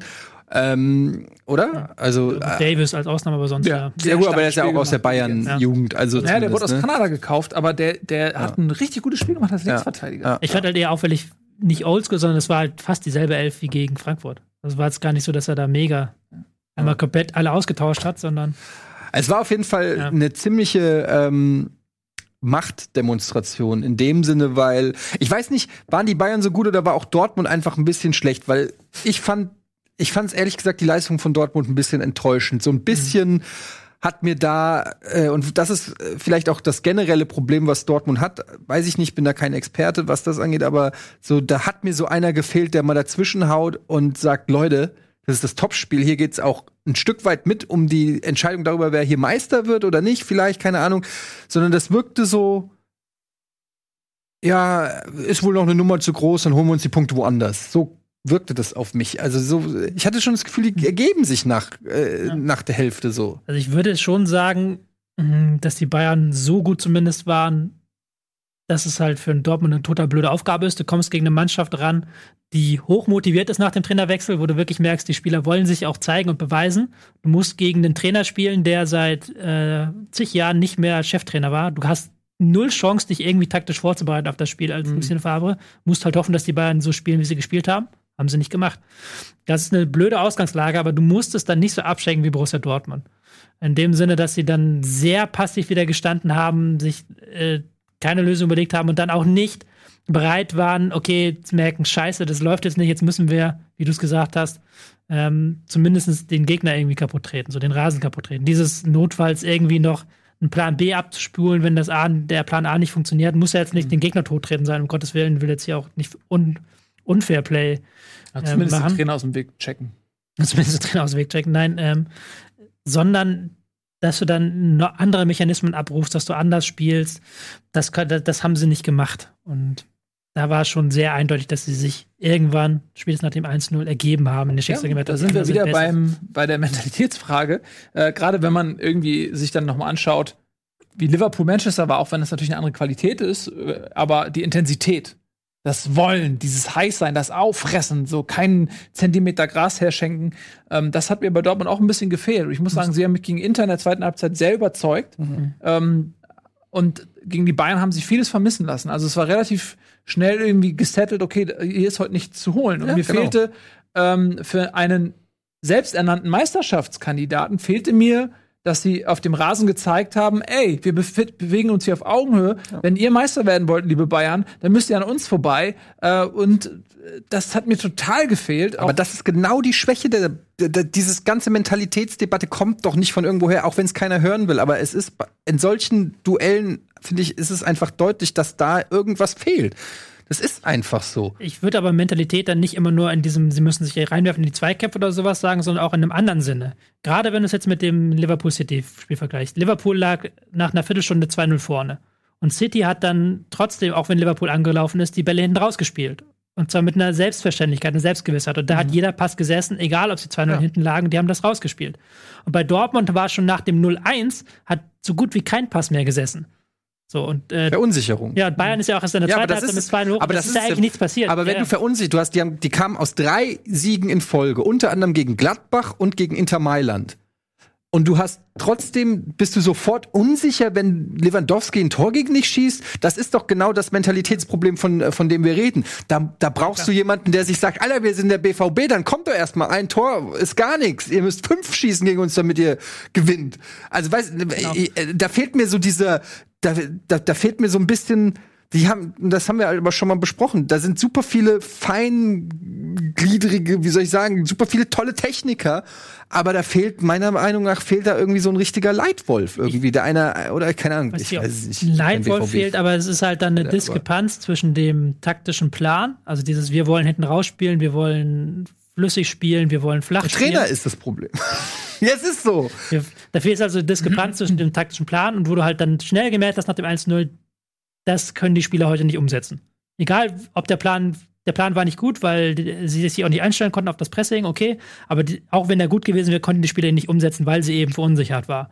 Und das ist das, was ich meine. Da musst du dann halt sagen, okay, dann kloppen wir den Ball halt raus auf den anderen Flügel oder irgendwie. Oder wir gucken halt, dass wir dann was anderes machen und dass wir uns nicht hier so ergeben und äh, weiter das Ding machen und halt uns jedes Mal wieder den Ball abnehmen lassen. Die Bayern hatten so unfassbar viele Balleroberungen. Die haben statistisch gesehen, haben das, gab es Spieler wie Davis, die haben in diesem Spiel mehr Balleroberungen gemacht als in der gesamten Saison zuvor. Und das zeigt ja eigentlich schon, was da schief lief auf Dortmunder Seite. Du hast ein bisschen was vorbereitet. Ich habe ein bisschen oder? was vorbereitet. Ich habe so ein bisschen das Bayern-Pressing dargestellt Jetzt bin ich gespannt. ähm, weil ich das ganz eindrücklich fand, wie viel die Bayern äh, gejagt sind, wie die raufgegangen sind. Ähm, tatsächlich in der Ausgangsstellung war es dann so, dass die Bayern ein relativ äh, oft im 4-3-3 standen mit einem Lewandowski, der etwas tiefer stand. Ähm, und dass dann eher die Außenstürmer den ersten Impuls im Pressing gesetzt haben. Wir gehen mal so eine typische Anstoßsituation vor. Komor kommt von links und lenkt dann den Ball hier so rein und dann gehen gleich mit Lewandowski und Müller zwei Spieler rein. Und dann ist es nicht so, dass die Bayern stehen bleiben, sondern dass sie einmal komplett drüber verschoben haben und Müller den Laufweg durchmacht und dann mit Davis auf Außen doppelt. Und dass sie dann eine unglaubliche Wucht in diesem Pressing hergestellt haben. Ist natürlich in der gewissen Form riskant. Man geht so ein bisschen davon aus, dass der gegenüberliegende Flügel frei bleibt. Aber wenn du hier guckst, was die für eine zahlenmäßige ähm, Wucht hatten, da in Ballnähe. Und das war eine Überzahl, die hatten. Und Dortmund hat da gar keinen Weg gefunden, diese Überzahl zu kontern. Mhm. Ja, da brauchst du natürlich dann eine spielerische Klasse, die ist natürlich nicht so ausgeprägt unbedingt wie bei Manchester City. Und- Aber was könnte man in so einer Situation äh, zum Beispiel machen? Flügelwechsel irgendwie. Der Flügelwechsel, nein, oder auch das Ding dann komplett durchspielen und dann musst du halt mit der Mannschaft auch sehr viel stärker noch rüberschieben. Interessanterweise ist dieses Pressing, wie es Bayern gespielt hat, das hat mich sehr stark in den Mechanismen an das Liverpool-Pressing erinnert. Mhm. Bayern waren noch ein bisschen näher am Mann, Liverpool Liverpool mit 200 km über die Autobahn. Das ist so ein, ja, so ein bisschen ein Stück weit schon. Ähm, da hat, weil Liverpool spielt so ein sehr ähnliches 4-3-3-Pressing. Bayern hat auch in Phasen eher noch ein 4-4-2-Pressing mal gespielt, so ein typisches Bayern-Pressing, aber das haben sie halt auch drauf gehabt. Und City hat gezeigt, wie man das dann bespielt, indem man nämlich dann genau da reinspielt und dann guckt, dass man eben den Ball wieder, dass man jetzt den Ball wieder hintenrum bekommt und dann halt verlagert und dann die Hoffnung hat, darüber durchzukommen. Aber du musst einfach in so einer Situation, wenn du es spielerisch nicht gelöst kriegst, dann musst du einfach mal nach vorne bolzen, um dich zu befreien. Genau. Und nicht äh, dir den Ball am eigenen 16er abluchsen lassen. Und auch nicht dann den, auch nicht dann den Flügel lang, lang wo du gerade bist, weil da sind die Ballen gut aufgestellt. Und äh, wie gesagt, Davis hat in diesem Spiel allein so viele Pässe abgefangen wie in der ganzen Saison nicht. Weil sie halt immer diesen Pass dann rausgespielt haben, sondern dann musst du halt blind notfalls auf einen anderen Flügel machen. Aber ich meine, Da kommt ja meist nichts raus. Das, Ja. sieht, das sieht auf der Taktiktafel sehr gefährlich aus, der Flügelwechsel. Im echten Leben ist der sehr schwer zu spielen. Erstens und zweitens ist der Ball halt so lange in der Luft, dass der Gegner dann wieder hinschieben Genau. kann. Aber du bist halt zumindest befreit. Du bist halt raus und hast halt Ja. dann die Möglichkeit, was zu machen. Und wenn du die Ja. Qualität hast, äh, das Pressing ins Leere laufen zu lassen, kann in Pressing ja auch eine Chance liegen, weil das natürlich für den Gegner sehr aufwendig ist. Mhm. Ja. Ähm, und es gibt Gründe, weshalb meistens Mannschaften so 15 Minuten pressen und dann ist erstmal Ruhe, äh, weil du das einfach nicht über 90 Ma Minuten machen kannst, das ist halt nicht FIFA. Ähm, wenn du dann die Qualität hast, ja, ist so, den Gegner mal ein bisschen ins Leere, wie so ein Tor- Torero, den ins Leere laufen zu lassen, Mhm. dann kannst du ja daraus auch für dich einen Vorteil wiederum ähm, äh, ab, da sind, ja? wir aber wieder beim Mentalen. Weil die Bayern ja genau das, äh, die Bayern sage ich schon, Dortmund genau das letztes Jahr beim 3-2 geschafft haben. Wo sie ja, hinten lagen und dann eben dieses Pressing haben ins Leere laufen lassen und zwei Tore über solche Situationen erzielt haben, wo sie Bayern gelockt haben und dann durchgespielt haben.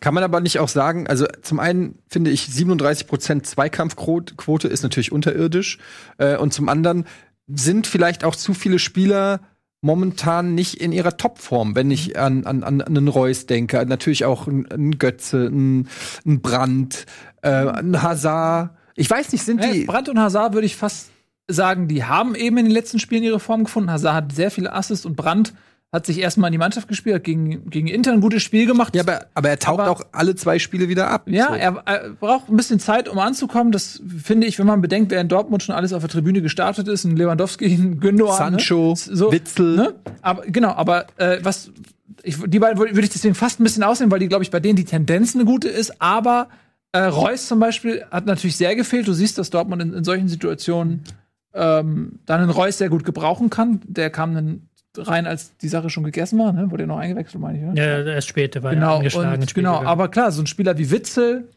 ist jemand, von dem man erwartet, der hat die Erfahrung und das Niveau, um da Impulse Genau, zu setzen. das ist halt ne? das auch, was, was wir meinen, dass der dann im Zweifelsfall irgendwie das auflöst oder zwei Spieler auf sich zieht und dann den Ball hält, das hat er gar nicht geschafft. Mhm. Ja. Also Kimmich hatte den voll unter Kontrolle. Da. Hm. Ähm, ich glaube, dass den Spielern die Form fehlt, aber ich fand es halt, wie gesagt, seltsam, dass sie jetzt gegen Inter in der zweiten Halbzeit wirklich raufgegangen sind wie blöde und halt vorne gestört haben und sofort Ballgewinne produziert haben und da halt wirklich gezeigt haben, dass sie es eigentlich noch können, diese Art von. Ich glaube, dass sie da gegen den Gegner gespielt haben, wo sie gemerkt haben, dass sie denen überlegen sind. Hm. Äh, und aus dieser Überlegenheit so, das ist ja wie so bei Tieren, die schätzen sich erstmal gegenseitig ab, äh, aufgrund, ja, aufgrund ihrer Statur und so weiter. Das ist da passiert und haben sie gemerkt, okay, eigentlich sind wir dem überlegen, jetzt können wir auch mal äh, richtig selbstbewusst reingehen. Und äh, in diesem Abschätzungsprozess gegen die Bayern haben sie gemerkt, oh scheiße, der Bär ist ein, ein bisschen größer, der wird uns hier kaputt machen. Und dann haben sie sofort sie in diese, in diese äh, Verteidigungsstellung gegangen. Ähm, und äh, das ist, glaube ich, so der Unterschied gewesen. Wenn die, wenn die Dortmunder sich überlegen fühlen dem Gegner, dieses Selbstbewusstsein haben, dann können sie das in voller Stärke ausleben. Aber sobald sie das Gefühl haben, oh Mann, die sind besser als wir, sacken die irgendwie in sich zusammen. Ja. Ne? Ja. Krass Zustimmung von Tobi, ne? Das ist ja das Beste, ne? dann weiß ich das, nicht, Das, keine ich kann, das fühlt sich so schön an. kann ich nichts zu sagen. Ähm, möchte noch jemand was sagen zu, die, zu Bayern Dortmund?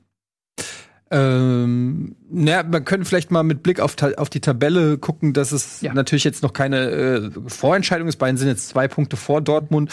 Also insofern. Naja, vor ähm, allem, also ganz, ganz Vorentscheidung, aber muss sind andere Vereine noch in der Lotterie. ja, ja, natürlich. Aber also, wenn es jetzt im direkten Duell geht, muss man sagen, dass die beiden ja jetzt noch nicht die stärkste Saison spielen mit Ups und Downs in der Liga, was eben anderen Vereinen die Möglichkeit gibt, äh, da kommen wir ja wahrscheinlich auch gleich noch drauf, äh, Tabellenführer Gladbach, Leipzig, Hoffenheim ha- habt ihr schon angesprochen, die ähm, äh, durchstarten.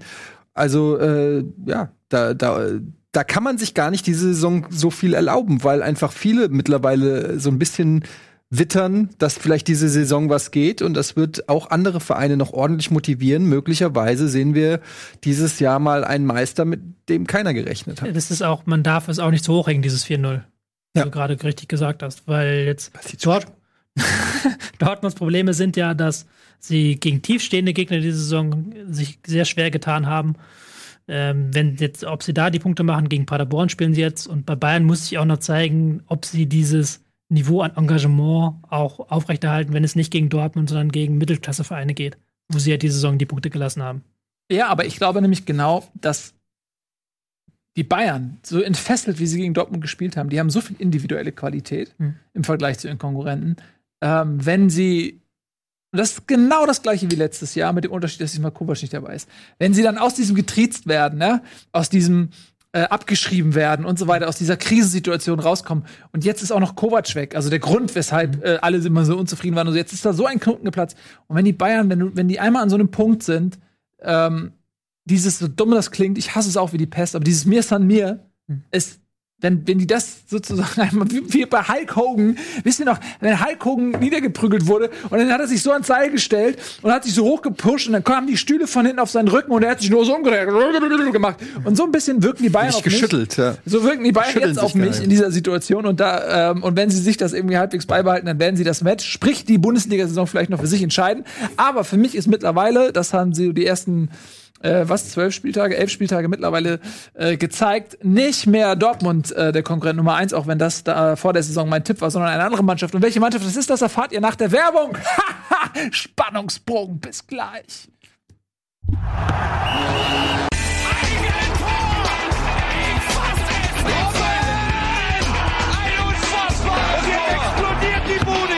Kritisiert mir denn nicht zu viel. Das ist ein guter Mann. Meine Damen und Herren, herzlich willkommen zurück zur seriösen Sportschau namens Bundesliga. An dieser Stelle ist es an der Zeit, dass Tobias Escher, seines Zeichens unfehlbarer Taktikanalyst, eine Gegendarstellung öffentlich im Fernsehen zu Besten gibt. Wie beginnt man doch gleich eine Gegendarstellung? Hiermit stelle ich gegen. Eben, also, ähm, ich habe mich um Michael Turk geirrt. Ich habe ihn verwechselt. Mainz hat nicht eine hohe Ablöse für ihn bezahlt. Sie müssten eine hohe Abfindung bezahlen, wenn sie ihn aus dem Vertrag entlassen. Ich gebe hiermit bekannt, Tobias Escher hat recht. Mit dieser Gegendarstellung. Sagt man das nicht Das so? ist die beste Gegendarstellung. Irgendwas mit der Bild. Ähm, vielen Dank, äh, Tobias Escher. Jetzt verrate ich euch, weil deswegen seid ihr alle noch da. Ihr wolltet abschalten, dann habe ich einen Cliffhanger gebaut und jetzt wollt ihr natürlich wissen, was meine Antwort ist. Ähm, die ist denkbar und populär. Ähm, und zwar glaube ich, dass Leipzig äh, der größte Konkurrent ist für die Bayern um die deutsche Meisterschaft. Ja, ich sehe sie vor Gladbach. Ich sehe, dass sie ähm, eine größere Kaderbreite haben. Ich sehe, dass sie schon länger zusammenspielen und äh, dass das System Nagelsmann äh, immer besser greift und auch Thomas, äh, Tobias Timo, Michael Turk, Timo, was? Timo Werner Michael Turk. ähm, wieder zur, seine Form zurückfindet. Zwar nicht in jedem Spiel, aber in jedem dritten dafür drei Tore macht. Und äh, ja, ich muss sagen, ähm, die äh, wirken arg bedrohlich, äh, Ja. wenn man es aus Es ist der so- Konkurrenz sehen Es ist wirklich so ein bisschen, ähm, wir haben am Anfang gedacht, was ist da mit Nagelsmann und Leipzig? Man wusste aber immer, wenn Nagelsmann und Leipzig so diese Probleme wie so ein Rubik's Cube lösen, dann kann es gefährlich werden. Und es scheint irgendwie wirklich ähm, jetzt passiert zu sein. Da wächst jetzt irgendwas zusammen und ja, es ist in der Tat äh, ganz, ganz schön schwer, glaube ich, gegen Leipzig zu bestehen zurzeit. Ratet mal, wie viele Torbeteiligungen Timo Werner in den Spielen gegen Wolfsburg, gegen Mainz und jetzt gegen Berlin hat. Zwölf. Knapp 13. 13 Torbeteiligungen in diesen drei Partien. Guter Kauf Äh, bei Kickbase. Ja. Mhm. Hast du jetzt auch, glaube ich, mich überholt mittlerweile. Du bist irgendwie auf Platz 3 vorgeschossen. Vier. Vier. Gut. Ähm, Timo Werner ist momentan so der Spieler, der alles kann bei ähm, RB Leipzig, der sich auch sehr weit teilweise zurückfallen lässt, sehr weit auf die Flügel geht oft und sehr häufig Tempo aufnimmt. Der kommt durch das System sehr häufig in Temposituationen. Was ähm, mir aktuell sehr positiv auffällt bei der Mannschaft ist, dass ähm, sie auf der 6 sehr viel stärker sind als noch zu Beginn der Saison. Das war so ein bisschen die ähm, Schwachstelle. Man merkt jetzt wieder, dieses Nagelsmann-Talent kommt raus, dass er aus Spielern Sachen rauskitzelt, die man nicht für möglich hält. So dass ein Konrad Leimer plötzlich von der 6 Kreativspieler ist, hätte ich nie für möglich gehalten, dass das, äh, dass er das kann, dass das eine Rolle ist, in die er hineinwächst, aber der wächst hinein. So. Werner halt, der Tore schießt und Tore schießt und ein Sabitzer, der auch in der Form seines Lebens ist, Sabitzer der ist Wahnsinn, ja. die nötigen Freiheiten bekommt, um genau dort aufzutauchen im rechten Halbraum, wo er für Gefahr sorgt. Und dieses Zusammenspiel Werner-Sabitzer ist momentan nahezu unschlagbar. Es war ja nicht mal so, dass Berlin schlecht war. Berlin hat teilweise sehr tief gestanden, sich im 5-1 reingestellt, sind aber auch mal nach vorne gegangen. Also war nicht so, dass die chancenlos waren, haben es geschafft, dass ähm, Leipzig nur zehn Schüsse aufs Tor abgibt. Aber das, selbst das genügt momentan nicht gegen Leipzig, weil die trotzdem ihre Chancen bekommen und dann nutzen. Ja, so sieht's aus. Ähm, und sie haben auch äh, teilweise unnötig Punkte gelassen. Das muss man klar sagen. Also es Mhm. waren jetzt Spiele, Freiburg zum Beispiel fällt mir jetzt ein, ähm, da haben sie dann am Ende sah es deutlich aus. Also Mhm. das 2-1 fiel dann irgendwie kurz vor Schluss noch für Leipzig, aber ähm, auch da hätten sie nicht verlieren müssen und es gab noch ein, zwei andere Spiele, wo ich das Gefühl hatte, hätten sie auch gewinnen können, diese Spiele, und ähm, stehen trotzdem auf Platz zwei. Ähm, Gladbach spielt natürlich sensationell gerade, aber ich glaube, so auf lange Sicht betrachtet ist Leipzig für mich durchaus auch ein Meisterschaftskandidat. Absolut. Diese Saison könnte es passieren. Ja. Ja. Muss, Muss man, ja, muss, muss man sagen, ja. Hängt, steht und fällt Hängt- vieles für mich mit den Bayern, weil die haben nach wie vor für mich den stärksten Kader. Wenn die das auf die Straße bringen und diese ganzen Querelen oder vergessen lassen machen, so dann sind sie für mich jetzt, Stand jetzt, schon noch Favorit, aber Leipzig ist für mich, ich glaube, Vizemeister mindestens, glaube ich.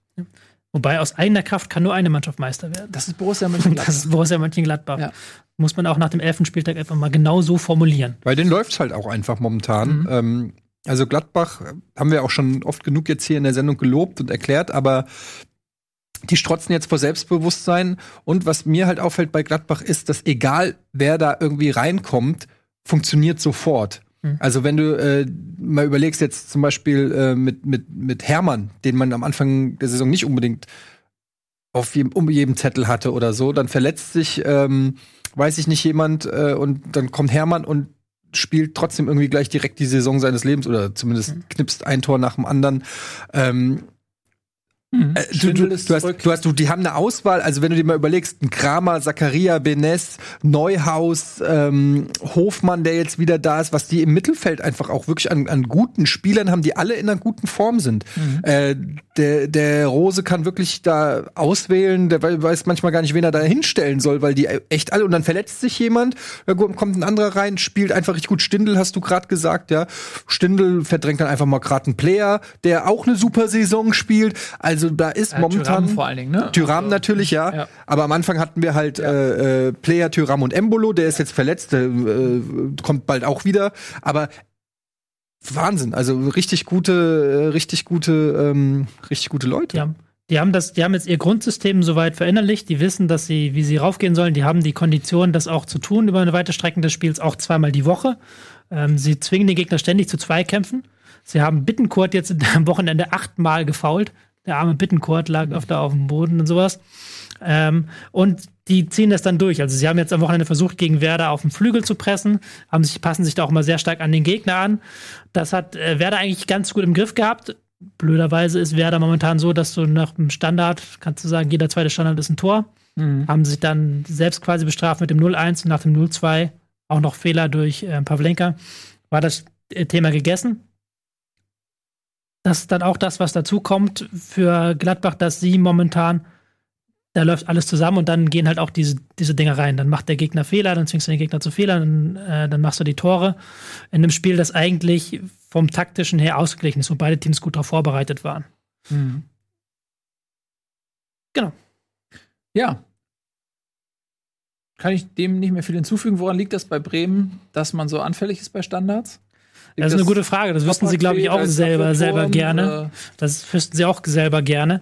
Ähm, eigentlich sind sie körperlich nicht so mega unterlegen. Und das ist auch so, dass häufig Spieler, Gegner, es war jetzt auch wieder so, völlig frei zum Kopfball kommen. Mhm. Oder dann halt nur sagen kannst, wie kann es sein, dass ihr da nicht eure Räume, Räume haltet? Wie kann es sein, dass ihr da nicht im Gegenspieler seid? Weil das ist ja das Mindeste, egal ob du Raum- oder Manndeckung spielst. Sie haben diese Saison schon alles versucht. Nichts funktioniert bei Standards, bei runden Bällen haben wir extra sogar noch ähm, als Gruerfries, das hieß ja, glaube ich, der ehemalige Duisburg-Coach, als Co-Trainer verpflichtet, eben genau mit der Maßgabe, dass sie Standards stärker in den Fokus stellen wollen. Das hat nicht gefruchtet. Das hat null gefruchtet bisher. Und dadurch machen sie auch, haben sich jetzt auch richtig in Bredouille gebracht. Weil die sind jetzt, äh, ich guck mal kurz auf die Tabelle, die sind 14. mit 11 Punkten Mhm. und haben aber eigentlich die Saison gar nicht unterirdisch gespielt. Ja. Also die Spiele, die, wo sie wirklich unterirdisch waren, die kannst du an einen, nicht mal an einer Hand abzielen. Das war vielleicht noch das Leverkusen-Spiel, wo sie keine Chance hatten. Sonst halt immer, äh, immer gut dabei gewesen. Siehst du auch im Torverhältnis von minus nur minus 6. Aber sie bestrafen sich regelmäßig, entweder durch individuelle Fehler oder durch Standardsituationen selber. Ja, jetzt gegen Freiburg äh, im letzten Spiel war es auch eine Standard, die gegen 10 Freiburg dann zum ähm, Ausgleich geführt hat. Also das ist wirklich frappierend. Aber also ich Ja. muss, äh, Nico, es sei mir verziehen, wenn du jetzt zuguckst, Grüße. Aber in neun Spielen, in den letzten neun Spielen hat Bremen einen Sieg gemacht gegen Heidenheim. Hoffenheim. Achso, DFB-Pokal Heidenheim. Ja. Mhm. Ja. Und da muss man dann schon auch, äh, da kann man nicht nur Pech und so äh, bemühen, sondern da muss, klar hat der Verein, die haben sicherlich krasses Verletzungspech gehabt und alles, aber da, da muss man auch ähm, mal die eigenen Ambitionen hinterfragen und vielleicht auch dann mal, weiß ich nicht, äh, einfach der Realität ins Auge blicken, so hart es ist, und dann äh, vielleicht mal die Spielweise ein bisschen den Möglichkeiten, die momentan einfach da sind, auch ein bisschen anpassen. Also finde, man kann das nicht nur auf Pech schieben dann. Ich weiß nicht, ob man die Spielweise anpassen muss, wenn man die Gegentore nach Standards fängt und nach Fehlern. Da hat da denn die Spielweise nicht so wirklich was mit zu tun. Ja gut, die Standards entstehen ja auch irgendwie. Also ja, das stimmt. ja Das, dann, einfach, das hat mich äh, auch sehr stark gewundert, dass sie, sie hatten ja vorher schon sogar einen Freistoß an derselben Stelle zugelassen und das als Mannschaft, die eigentlich nur nach Standards Gegentore fängt, da muss man auch so clever sein und dann eher die Flanke zulassen, anstatt äh, das Foul zu begehen. Aber da glaube ich, dass auch Gladbach die Cleverness hat, wenn Ja, du klar. das, und das ist jetzt ja kein Geheimnis mehr, als Schwäche des Gegners ausmachst, dann suchst du natürlich diese Situation, in die Standards zu kommen. Und wir alle wissen, wenn ein Bundesligaspieler es sich es darauf anlegt, gefoult zu werden, dann kriegt er das hin. Ja, ich, Ingolstadt hat mal eine Klasse gehalten, nur mit der Taktik, sich in der gegnerischen Hälfte faulen zu lassen. Also das kann man schon verkaufen, wenn man will. Und Schiedsrichter fallen auch sehr oft dann darauf rein. Ähm, von daher kann ich mir vorstellen, dass, dass es auch schwer zu verhindern ist, wenn dein Gegner äh, dich zu Fouls zwingen möchte. Ne?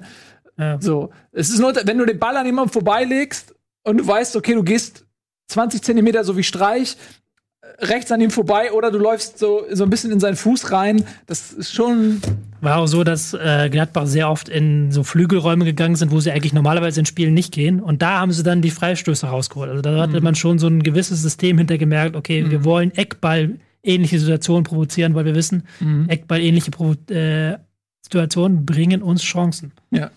Und das hat in dem Fall auch geklappt. Ja, also, äh, Bremen äh, verkauft sich unter Wert. Das ist so ein bisschen äh, ja, in Schönheit sterben. Ist einfach nicht effizient bei Bremen. Ähm, und Gladbach einfach auf einer unglaublichen Erfolgswelle. Ähnlich wie Freiburg, nur noch eine Etage höher, kann man sagen.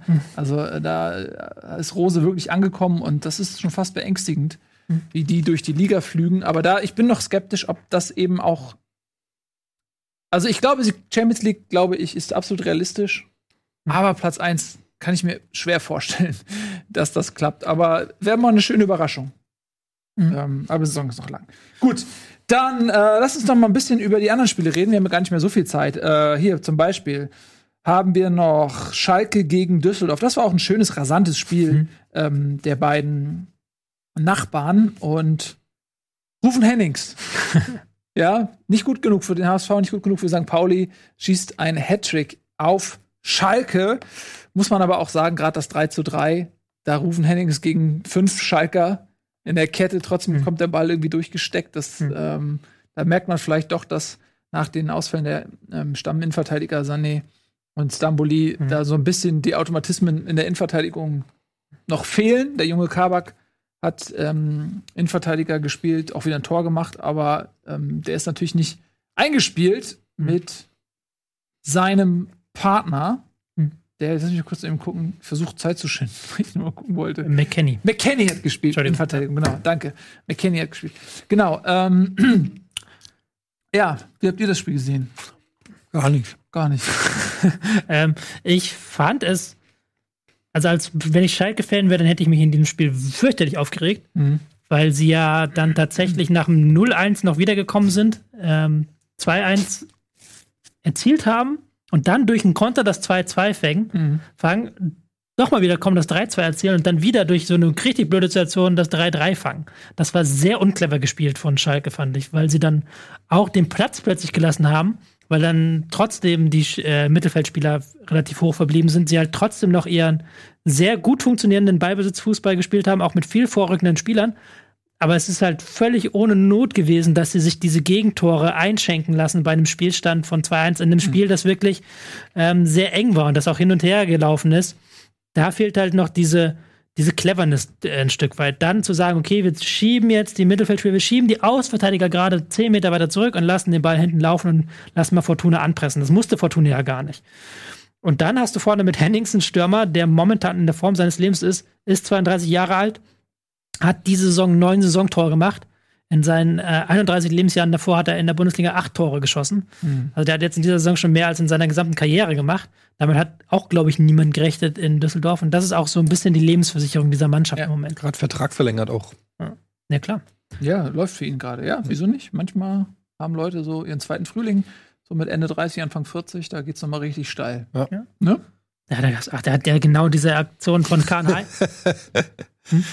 Ja, schon gut. Ja, Aber wie diese sieht Ak- denn aus, ey? die Aktion von Kahn, äh, Kahn Eihahn vor dem 3-3 wunderbarer Pass. Also überhaupt, ich liebe es ja, wenn Innenverteidiger nach vorne gehen und dann so eine Aktion machen, aber da stehen dann auch fünf Schalker drumrum und keiner macht wirklich was. Also keiner geht dann so richtig rein Ja. in den Zweikampf. Beim Stande von 3 zu 2, da kann ich dann nur Julian Nagelsmann äh, zitieren, man muss das Tor mit seinem Leben verteidigen.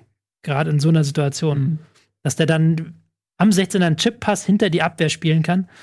Ja, wie gesagt, ich glaube, das ist, weil das auch genau dann, äh, dieser Ja. Pass ging genau in die Schnittstelle zwischen den Innenverteidigern. Und ich glaube, wenn dann Sané und ein Stamboli gewesen wären, dann wäre sowas nicht durchgeflutscht einfach. Und äh, das ist dann der Tribut, den du zollen musst, wenn deine Stamminnenverteidigung ähm, verletzt ausfällt. Und äh, bei allem Talent, was Kavak hat, der Junge ist 19 und der hat nicht viel Spielpraxis in den letzten Wochen gehabt. Und McKenny ist jetzt auch nicht unbedingt der Stamminnenverteidiger, auch wenn er ein guter Junge ist, aber der, der spielt eigentlich nicht auf der Innenverteidigerposition. Also, das ist, glaube ich, auch so ein bisschen dem geschuldet. Ähm, dann haben wir noch Wolfsburg gegen Leverkusen. Ja, äh, Wolfsburg muss noch ein bisschen abreißen lassen. Stark in die Saison gestartet, da hat jemand 30 Tore für äh, Weichhorst, ähm, Wout Weichhorst prognostiziert, Tobias Escher. Es wird langsam eng.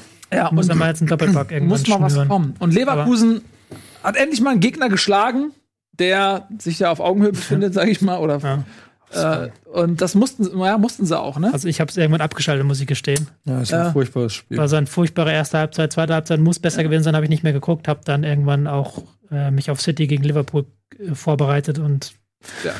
da merkst du halt, dass Wolfsburg gerade nach dem 0-1, dass die momentan spielerischen Null auf die Kette bekommen. Ja. Und wenn die 0-1 hinten legen und äh, auch Leverkusen dann nicht mehr unbedingt mehr macht als nötig, wo du auch eine gewisse Verunsicherung zumindest in der Bundesliga gesperrt hast, gespürt hast, Aber- trotz Atletico-Spiel. Fand ich, ja, aber fand ich schon schwach. Also Leverkusen war, also von Wolfsburg kam wirklich wenig. Mhm.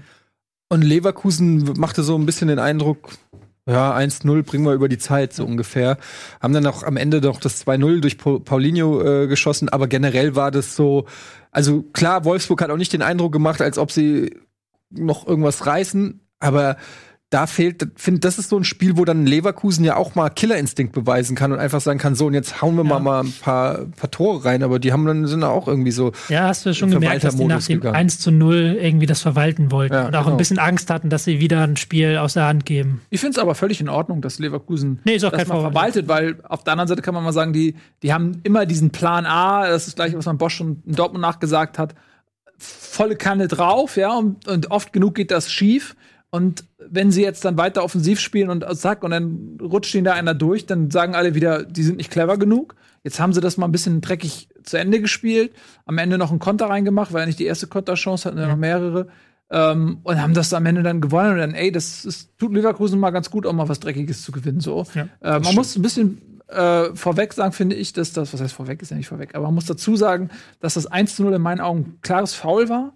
Ähm, Bellarabi drückt quasi Tisserand in der Luft so weg, sodass er den Kopfball unterläuft. Und äh, im Anschluss dessen gibt er halt Vollgas und macht nach diesem Solo ein bisschen glücklich, aber sah schön aus. Äh, das 1-0. Ich weiß jetzt nicht, ob das ein Tick zu weit zurücklag, diese Aktion für den VAR. Aber eigentlich war das in meinen Augen faul. Glaube ich nicht. Ich glaube eher, dass der Schiri gesagt hat, ich habe es gesehen und habe so und so bewertet. Dann war es keine klare Fehlentscheidung eher. Fand ich, ging okay. Fand ich, ging okay. War gerade noch so an der Grenze von dem, Ja, wo ich möchte, dass ich der. VAR ich eingreift. nicht. Ich fand, das war jetzt keine so mega. Naja, er, guck mal, er hat keine Chance auf den Ball. Er Ja. geht nicht mal, er versucht nicht mal ins Kopfballduell zu gehen. Alles, was er macht, ist, Tesserand geht zum Ball, er würde den perfekt wegköpfen und er schiebt ihn so ganz, ganz Ja. deutlich zu erkennen ähm, weg, sodass er unter dem, dass er der Rücken sich durchdrückt und der, der Ball über ihn weggeht. Für mich ein glasklares Foul. Weil so kannst du jedes Kopfballduell gewinnen. Wenn du verweigerst, zum Kopfball hochzugehen und dir immer überlegst, ich schub's ihn einfach weg, kannst du jedes Kopfballduell gewinnen, auch wenn du 1,20 Meter groß bist. Das stimmt. Ja, vielleicht hast du recht. Ja, also muss man ein aber, würde ich trotzdem jetzt in dem Sinne sagen, Wolfsburg hatte noch 65 Minuten danach Zeit, das 0-1 wegzumachen und die haben dann nicht wirklich irgendwie was angeboten, was rechtfertigt hätte, das andere Sache, 0-1 aber auch wegzumachen. richtig. Ja. Also ich ich habe nur die erste Halbzeit gesehen, muss ich auch gestehen da. Vielleicht waren sie in der zweiten Halbzeit, gab es eine riesen Leistungsexplosion. In der Zusammenfassung sah es nicht so aus. Nö, habe ich auch nicht so empfunden. Ich habe auch nicht alles gesehen, aber eine, eine Leistungsexplosion wäre mir unter die Augen getreten. Gut, äh, Paderborn gegen Augsburg haben wir noch. Ähm, das ist auch ein bisschen tragisch wieder, die ein, ähm, ja, zwei Krisenmannschaften, wobei man bei Augsburg die Krise eher sieht als bei Paderborn, weil man das erwartet, was da passiert. Aber trotzdem bitte aus Paderborner Sicht, weil man einen Elfmeter hatte beim Stande von 0 zu 0. Ähm, da gab es noch diese Szene, dass der äh, was, wer ist, war das? Giasula. Jasula, ne? Jasula ähm, Sabiri den Ball Achso, nee. wegnimmt, der auch den Elfmeter schießen wollte und sagt, Achso. äh, hm. ich mache ihn rein. Das habe ich gar nicht mitbekommen. Ja, hat er, hat er das- so gemacht. Und dann hat er ihn aber nicht reingemacht. Es war relativ schwach geschossen, der Das Elfmeter. war ein sehr schwach. Ähm, und dann ähm, wiederum macht Augsburg dann das Tor und gewinnt es Mit- 1-0. Mittlerweile muss ich auch sagen, tut mir da Paderborn leid. Ja, Steigst du mit so einem Mini-Etat in der Bundesliga auf, dann kommt Augsburg, der in Augsburg macht nix, außer sich hinten reinstellen über äh, 90 Minuten, fährt dann einen guten Angriff, Hm. Gewinnt das Ding 1-0 und hat halt, Paderborn hat 61% Ballbesitz. Was, wenn du es dir so überlegst, wie die finanziellen Möglichkeiten gegen Ja. Paderborn sind, ist das völlig gaga, dass die das machen müssen. Und dass die da momentan nicht das Selbstverständnis haben, diesen Ballbesitz ähm, auszuspielen, ist auch klar. Ja. War jetzt auch für Augsburg-Fans, glaube ich, keine, keine, kein äh, herausragendes Spiel, weil Augsburg trotzdem dann in einzelnen Situationen geschwommen ist und Paderborn halt auch noch abseits des ähm, Elfmeters Möglichkeiten hat. Ne? ja, es ist natürlich jetzt immer wieder dieses Hätte, Wenn und Aber. Aber wenn Paderborn das Ding reinmacht, hat Augsburg nicht unbedingt die Qualität nachgewiesen Ja. in den letzten Wochen, dass sie das unbedingt aufholen müssen. Und das 1-0 war auch ein Standard, schön getr- getreten von Ja. Philipp Max. Aber es war ein Freistoß und nicht herausgespielt. Und äh, dann steht Augsburg mit sieben Punkten ähm, auf einmal, ähm, ja, auf dem, ich gucke gerade mal, nur aufgrund des Torverhältnisses, aber punktgleich mit Köln und Paderborn da.